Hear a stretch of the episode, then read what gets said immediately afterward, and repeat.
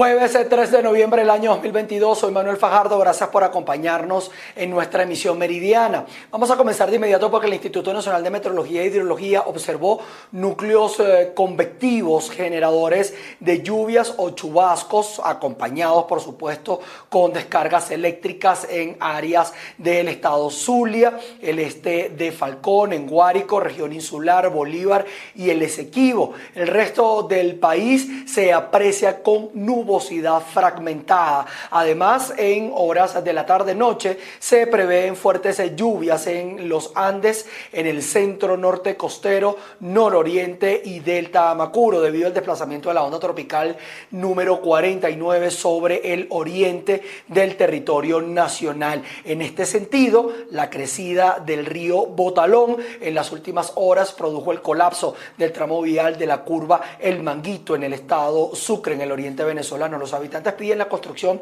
de un muro de contención, así como la restauración de la vialidad que conduce a la represa de Turimiquire. Amigos de BPI TV, establecemos este contacto desde el estado Sucre, específicamente desde la curva de El Manguito, en el sector Botalón de la parroquia Raúl Leoni. Vamos a conversar con una de las habitantes de esta zona, ya que las lluvias han causado estragos en esta comunidad y también el río que ha arrasado con parte de, de la vialidad y ha ingresado a al menos nueve viviendas. Muy buenas tardes, mi nombre es Marianela Rodríguez Belisario, de aquí del sector La Cula al Manguito, vía Tuminiquire. Hace dos años padecemos de esto, pues ya nosotros por lo menos ya hemos hablado con el gobernador, hemos hablado porque nosotros tuvimos aquí una conversa con ellos, vino hasta la ministra de Caracas y aquí este sector por lo menos corresponde a la carretera que le lleva cloro a la represa de Neverí, que manda el agua hacia Cumaná y Estado Anzuategui. Mira todo lo que estamos pasando desde ayer, véalo cómo el río está ahorita en estos momentos, que nada más dos quebradas crecieron. A este río le cae varias quebradas y dos ríos, Río Blanco y Río Colorado. Y parte de la quebrada de San Pedro, San Pedrito, muchas quebradas. Y ustedes se imaginarán ahorita en estos momentos, aquí que estoy parada, deben ver cómo la crecida del río otra vez nuevamente y son las quebradas. Aquí hay nueve casas que tenemos niños, por favor ayúdennos, porque de verdad que estamos padeciendo de esto, que no encontramos ni qué hacer. Ya nos ponemos las manos en la cabeza porque hemos cerrado la vía, vinieron una gente prácticamente a hacer unos muros de tierra, mira cómo se lo volvió a llevar ayer el río. A la final quedamos sin nada, sin carretera y sin nada. ¿Cómo hacemos? Si somos madres y padres a la vez, porque a la final aquí hay casas que cuando las volvemos a hacer, jamás y nunca como está la situación ahorita. Por lo menos en la parte de la carretera nacional, vía de Querequere, ahí también eso está afectado. Todo completamente esto está afectado. Por favor, señor presidente, ayúdenos, porque a usted lo tienen engañado, porque prácticamente a usted le dicen una cosa ya y resulta que aquí es otra. Porque aquí a la final nosotros somos seres humanos igual que ustedes. Nosotros les agradecemos, mira, le vamos a pedir con el alma que por favor nos mande una comisión a que nos hagan un muro aquí en este sector para poder que sea descansar, porque desde hace mucho tiempo aquí no tenemos descanso, ni con los niños ni con las gentes mayores, porque de verdad estamos afectados con este río. Vea para que usted vea usted mismo. Por favor, le agradecemos con el corazón en la mano que nos ayuden, que por favor nos ayuden porque lo que pedimos es eso, pues ayuda. No tenemos agua limpia porque todo esto está crecido, igualmente como en otras partes, porque gracias a Dios aquí todavía no ha habido una pérdida humana. Pero si esto sigue así, de repente pueda que pase porque Dios es grande ayúdanos. De todas maneras, muchas gracias. Bien, esta es parte de las declaraciones de una de las habitantes de este sector de la parroquia rural Raúl León y nosotros seguiremos desplegados para llevarles todos los detalles de las informaciones que se generen a raíz de las precipitaciones que se están registrando en territorio sucrense. Reportó para ustedes Andrea Fabiani. Miren, les cuento en medio de todo este tema también de las lluvias, la historia de una señora de 78 años de edad quien se encuentra en riesgo. ¿Por qué? Por el deslizamiento de tierra que afectó su vivienda en el estado Guárico debido a las intensas lluvias que se han registrado en todo el territorio nacional. Hoy vinimos a visitar a una señora de 78 años de edad quien vive en el sector Colinas de San Nicolás, ubicado en San Juan de los Morros, capital del estado Guárico. El pasado mes de agosto, la pared ubicada en la parte trasera de su vivienda cedió producto de las lluvias y esta situación la mantiene en riesgo. Ella también teme que esta situación pueda seguir empeorando. Con la lluvia tan fuerte, a las dos y media de la mañana justamente, nadie se dio cuenta a esa hora precisamente, pero al levantarse el hijo mayor, que está aquí conmigo, me, dice, mamá, anda para que vean ¿Qué, mi amor? Se cayó la... No puede ser. Bueno, quedé en. No puede ser cuando veo esa pared derrumbada, imagínese usted. Ni me pregunte porque me vas a llorar. Muy mal, con la tensión altísima. Ahorita me tomé dos pastillas para poder estar con ustedes aquí. Bueno, porque no tengo nada con que contar, mi amor. No tengo nada, no tengo dinero, no tengo entrada. Mi sueldo es de pensionada, 130 bolívares. 130 bolívares jubilada de la gobernación y 130 bolívares como seguro social. Eso con eso que cuenta, porque los hijos son los mismos sueldos casi. Claro que sigan afectando, que se siga cayendo, si casi se está cayendo toda esta pared, que se sigan cayendo, que sigan desplomándose. Además de la señora María, hay otras familias en este sector que también se encuentran en riesgo. Piden a las autoridades del gobierno regional, incluso del gobierno municipal, que puedan venir a hacer una inspección en el lugar y solventar esta situación.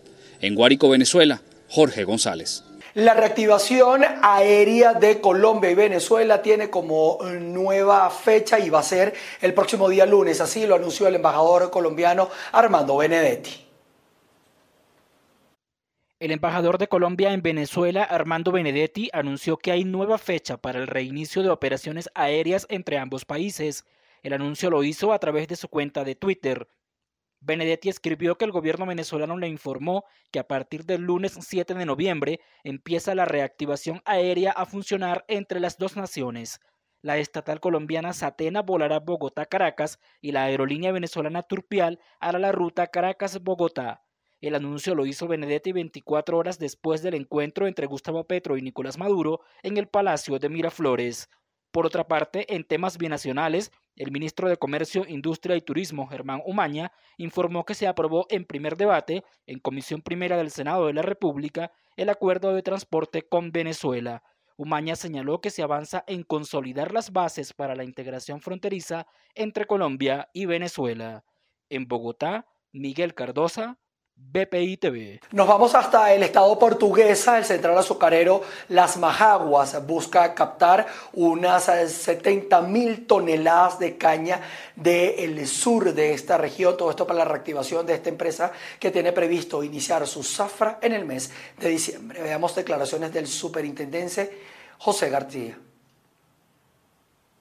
donde pues nos estamos preparando a lo que va a ser la zafra 2022 2023 en nuestro ingenio azucarero eh, central Las Majaguas, donde aspiramos eh, moler más de 600 mil toneladas y donde estamos pues a pocos días de aperturar nuestra zafra. Ya el próximo 10 de diciembre aspiramos a aperturar la zafra en este central y esperamos contar con gran parte de la caña que está acá entre los municipios Guanare y Papelón. La Secretaría General de la Federación Venezolana de Maestros, o la secretaria, en este caso Carmen Teresa Márquez, aseguró que al menos el 70% de las escuelas a escala nacional necesitan atención gubernamental. La Federación Venezolana de Maestros denunció que cerca del 70% de los planteles educativos del país requieren atención gubernamental. Las escuelas que existen en el país están en pésimas condiciones. Creo que un 70% de las escuelas venezolanas no están en condiciones de impartir la eh, educación en el país. Tenemos escuelas sin servicios, sin electricidad, sin agua potable. Y aunado a eso, la merienda escolar que se le lleva a los muchachos, la comida en muchísimas escuelas, en un porcentaje muy alto, no existe, no baja. Así es que el gobierno este, tiene que ocuparse de eso. Nosotros le exigimos al gobierno ocuparse, no para darle paños calientes y tapar un hueco o pintar una pared. Hay escuelas que están en pésimas condiciones y así le exigimos al gobierno escuelas dignas para que nuestros niños de las clases pobres, de los barrios, de los sectores más de, pobreza crítica tengan una buena educación. Márquez aseguró que el salario de un docente en el país no sobrepasa los 70 dólares, por lo que exigió a la administración de Nicolás Maduro salarios dignos para los profesores, que les permita cubrir con la canasta básica como lo establece la Constitución Nacional. Desde Caracas, Venezuela, María Alejandra Silva. En el estado Carabobo, trabajadores de la compañía anónima Nacional Teléfonos de Venezuela denuncian condiciones laborales críticas y salarios insuficientes. En el estado Carabobo son al menos 360 trabajadores activos quienes no cuentan con un salario ajustado a la realidad del país. Tampoco poseen herramientas ni vehículos para atender las diferentes averías que se presentan en la región central de Venezuela. A nosotros los trabajadores nos da pena darle la cara al cliente, porque no hay recursos como atender a los clientes. Los clientes pasan 6, 5, 7 meses sin servicio. La empresa, aunque dice que no les cobra, sigue cobrándolo. Incluso ahorita, cliente que se atrase, así no tenga servicio con el pago, le cortan el servicio y le están cobrando un, un cargo por reconexión de 10 dólares. Un caso insólito que la gente tenga que pagar por no perder el servicio, que no lo tiene, 10 dólares de reconexión. Igualmente nuestros técnicos están trabajando con las uñas, siguen saliendo a pie, no hay vehículos, ¿eh?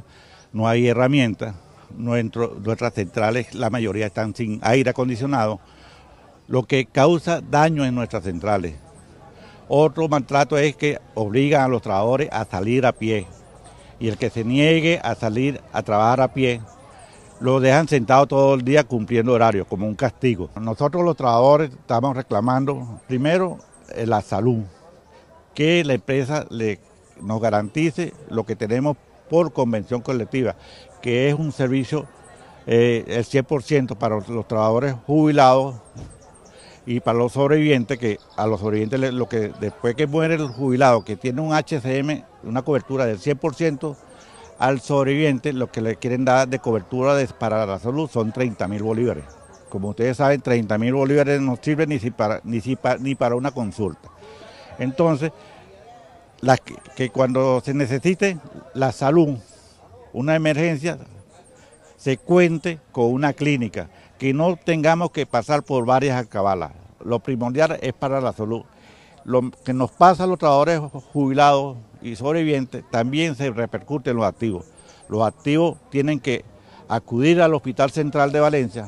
Todos sabemos lamentablemente las condiciones que está el Hospital Central de Valencia, que no hay insumos, los médicos se han ido la mayoría y hay que estar ruleteando al, paciente y también han fallecido compañeros en el Hospital Central porque no contamos con una clínica que nos pueda atender. Ricardo Armas, vocero del sindicato, destacó que tanto el personal activo como los 580 jubilados que se contabilizan en la región han perdido beneficios adquiridos a través de contratación colectiva y a la fecha no han sido restituidos pese a las múltiples denuncias. Desde el estado Carabobo, región central de Venezuela, reportó para ustedes Ruth Laverde. Y el personal de salud protestó en Barquisimeto exigiendo pago de prestaciones sociales, destacando que son aproximadamente 468 empleados de todo el estado Lara que esperan por este beneficio. Muy buenas tardes. Establecemos este contacto informativo desde la ciudad de Barquisimeto en el estado Lara, en donde un grupo de enfermeras, trabajadores de la salud en general, está protestando nuevamente por eh, exigencia de sus prestaciones. Tengo por acá una de las afectadas. ¿Me da su nombre y apellido, por favor? Eh, Josefina Camacaro, licenciada en enfermería del Hospital Central, jubilada del Hospital Central Antonio María Pineda. Estamos, estamos en este momento en asamblea porque hemos venido reclamando nuestros derechos de las prestaciones sociales que desde el año 2017 no nos, no, no nos han cancelado. Tenemos cinco años en espera, hemos hecho diferentes gestiones ante la Dirección de Salud y a nivel nacional y hasta ahora no nos han cancelado nuestras prestaciones este, y exigimos que seamos, indexadas y recalculadas las prestaciones sociales con el sueldo actual, porque no es justo que después de dedicar tantos años a la administración pública no nos hayan cancelado y no tenemos culpa de que el país tenga un proceso inflacionario para esa época y a nosotros no nos cancelaron porque hubo errores administrativos que este, fueron cometidos aquí en la Dirección de Salud y eh, regresaron toda todo la documentación y esa documentación llevaba errores y por lo tanto no nos fue cancelado nuestras prestaciones sociales. Acá tengo otra de las afectadas, la licenciada Yané Vergara. ¿Cuánto recibió usted de bonificación de Sembrina por cuántos años de servicio además?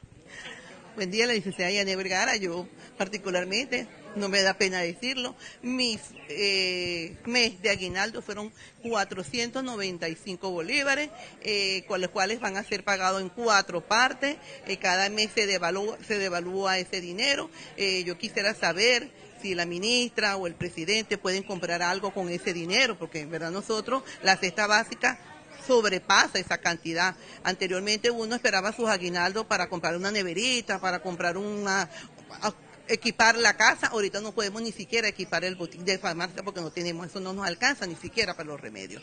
Igualmente, estamos acá, el grupo de trabajadores que vamos a continuar en la calle exigiéndole al presidente obrero que se haga justicia con los jubilados, los jubilados porque hemos trabajado nuestros años de servicio y vivimos de una pensión de 130 bolívares y con un sueldo que el peor sueldo que lo, paga es el Ministerio de Salud, que salimos con un 80% del sueldo básico. Muchísimas gracias. Este pues el panorama que hay en el estado Lara con las enfermeras y trabajadores del sector social que incluso van a enviar una correspondencia a la Dirección de Salud para que sus solicitudes sean respondidas. Desde el estado Lara reportó para ustedes Andreina Ramos. Nos vamos a ir hasta el estado Mérida porque los trabajadores eléctricos están denunciando presuntamente jubilaciones forzadas. Vamos a esta región a ver la información. Amigos de BPI TV, en el estado de Mérida, trabajadores eléctricos de la empresa Corpoelec han denunciado que la misma ha realizado jubilaciones forzadas, ya que ellos se encontraban manifestando en contra de las diferentes irregularidades laborales que se vienen cometiendo. Escuchemos parte de las declaraciones.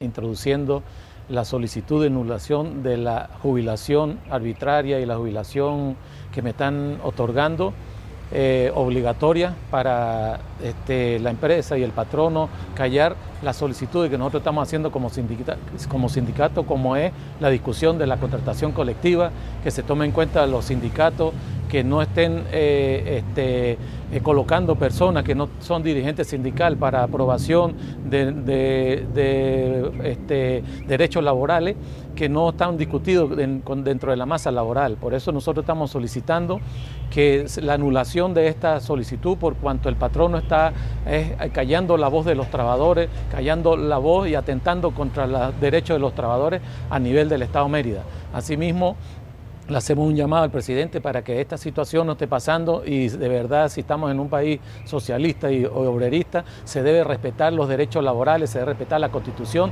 se debe respetar la ley del trabajo, así como la contratación colectiva que reza que no puede, la jubilación es a petición siempre y cuando la empresa puede jubilar cuando uno tenga la edad y cuando tenga el tiempo de servicio, más yo no cumplo con, con uno de los de los requisitos como es la edad y por lo tanto este, solicito la nulidad de esta medida arbitraria.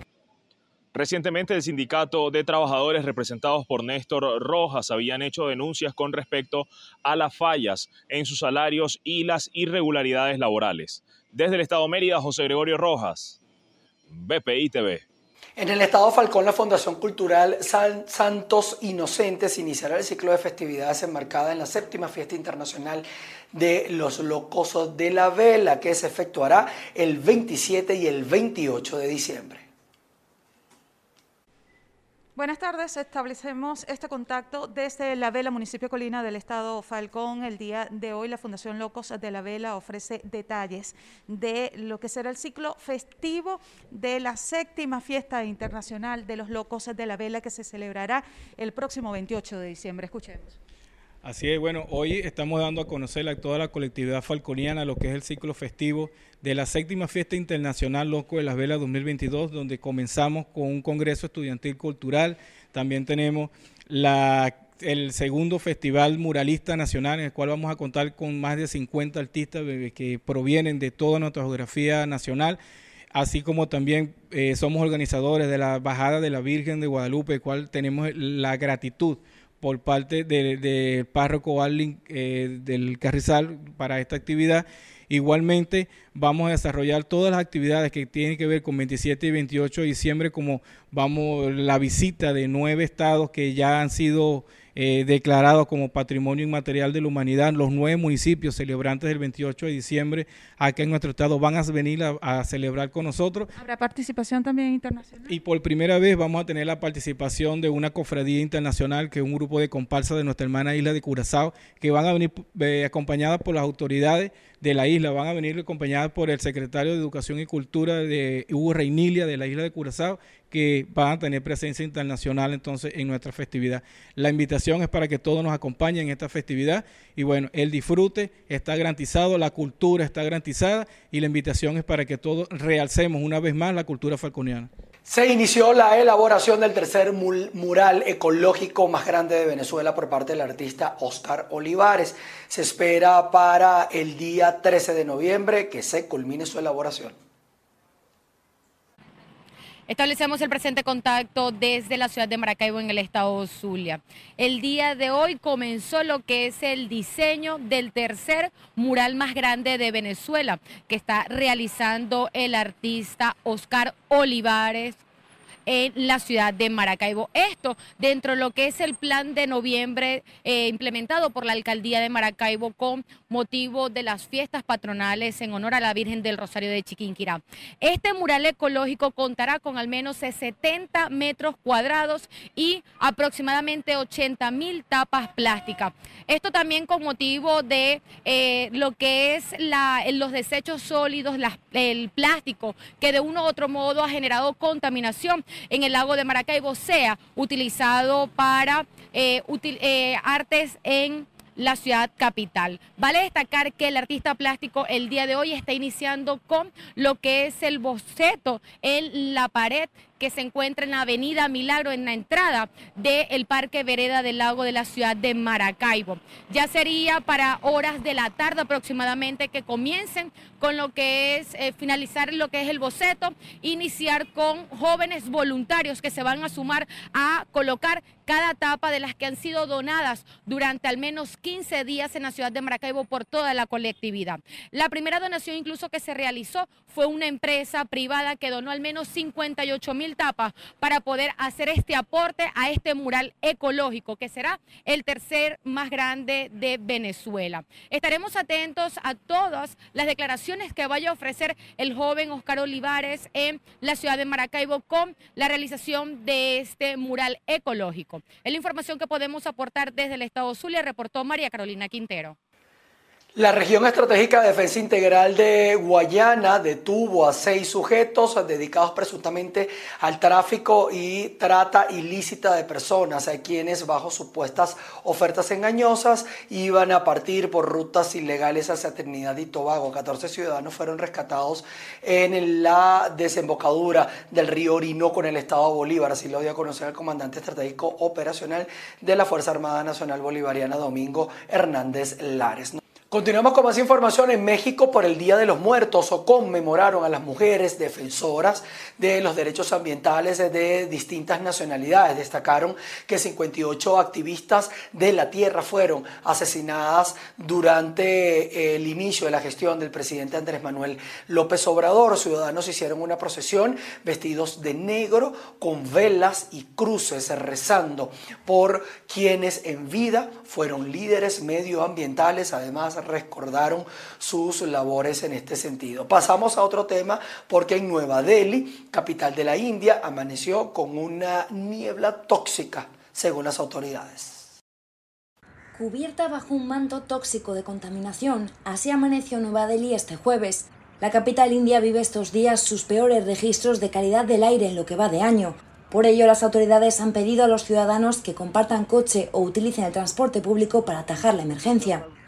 El índice de calidad del aire se mantiene en la categoría severa por encima de los 400 en una escala que contempla un máximo de 500.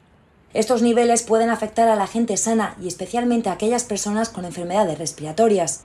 La concentración de partículas PM2.5 en el aire llegó a alcanzar en el sur de Nueva Delhi los 278 microgramos por metro cúbico, mientras que la Organización Mundial de la Salud recomienda una exposición diaria máxima de las partículas PM2.5 de menos de 15 microgramos por metro cúbico en el aire. Estas partículas son las más peligrosas para el ser humano ya que pueden atravesar por sus pequeñas dimensiones la barrera pulmonar y entrar en el sistema sanguíneo.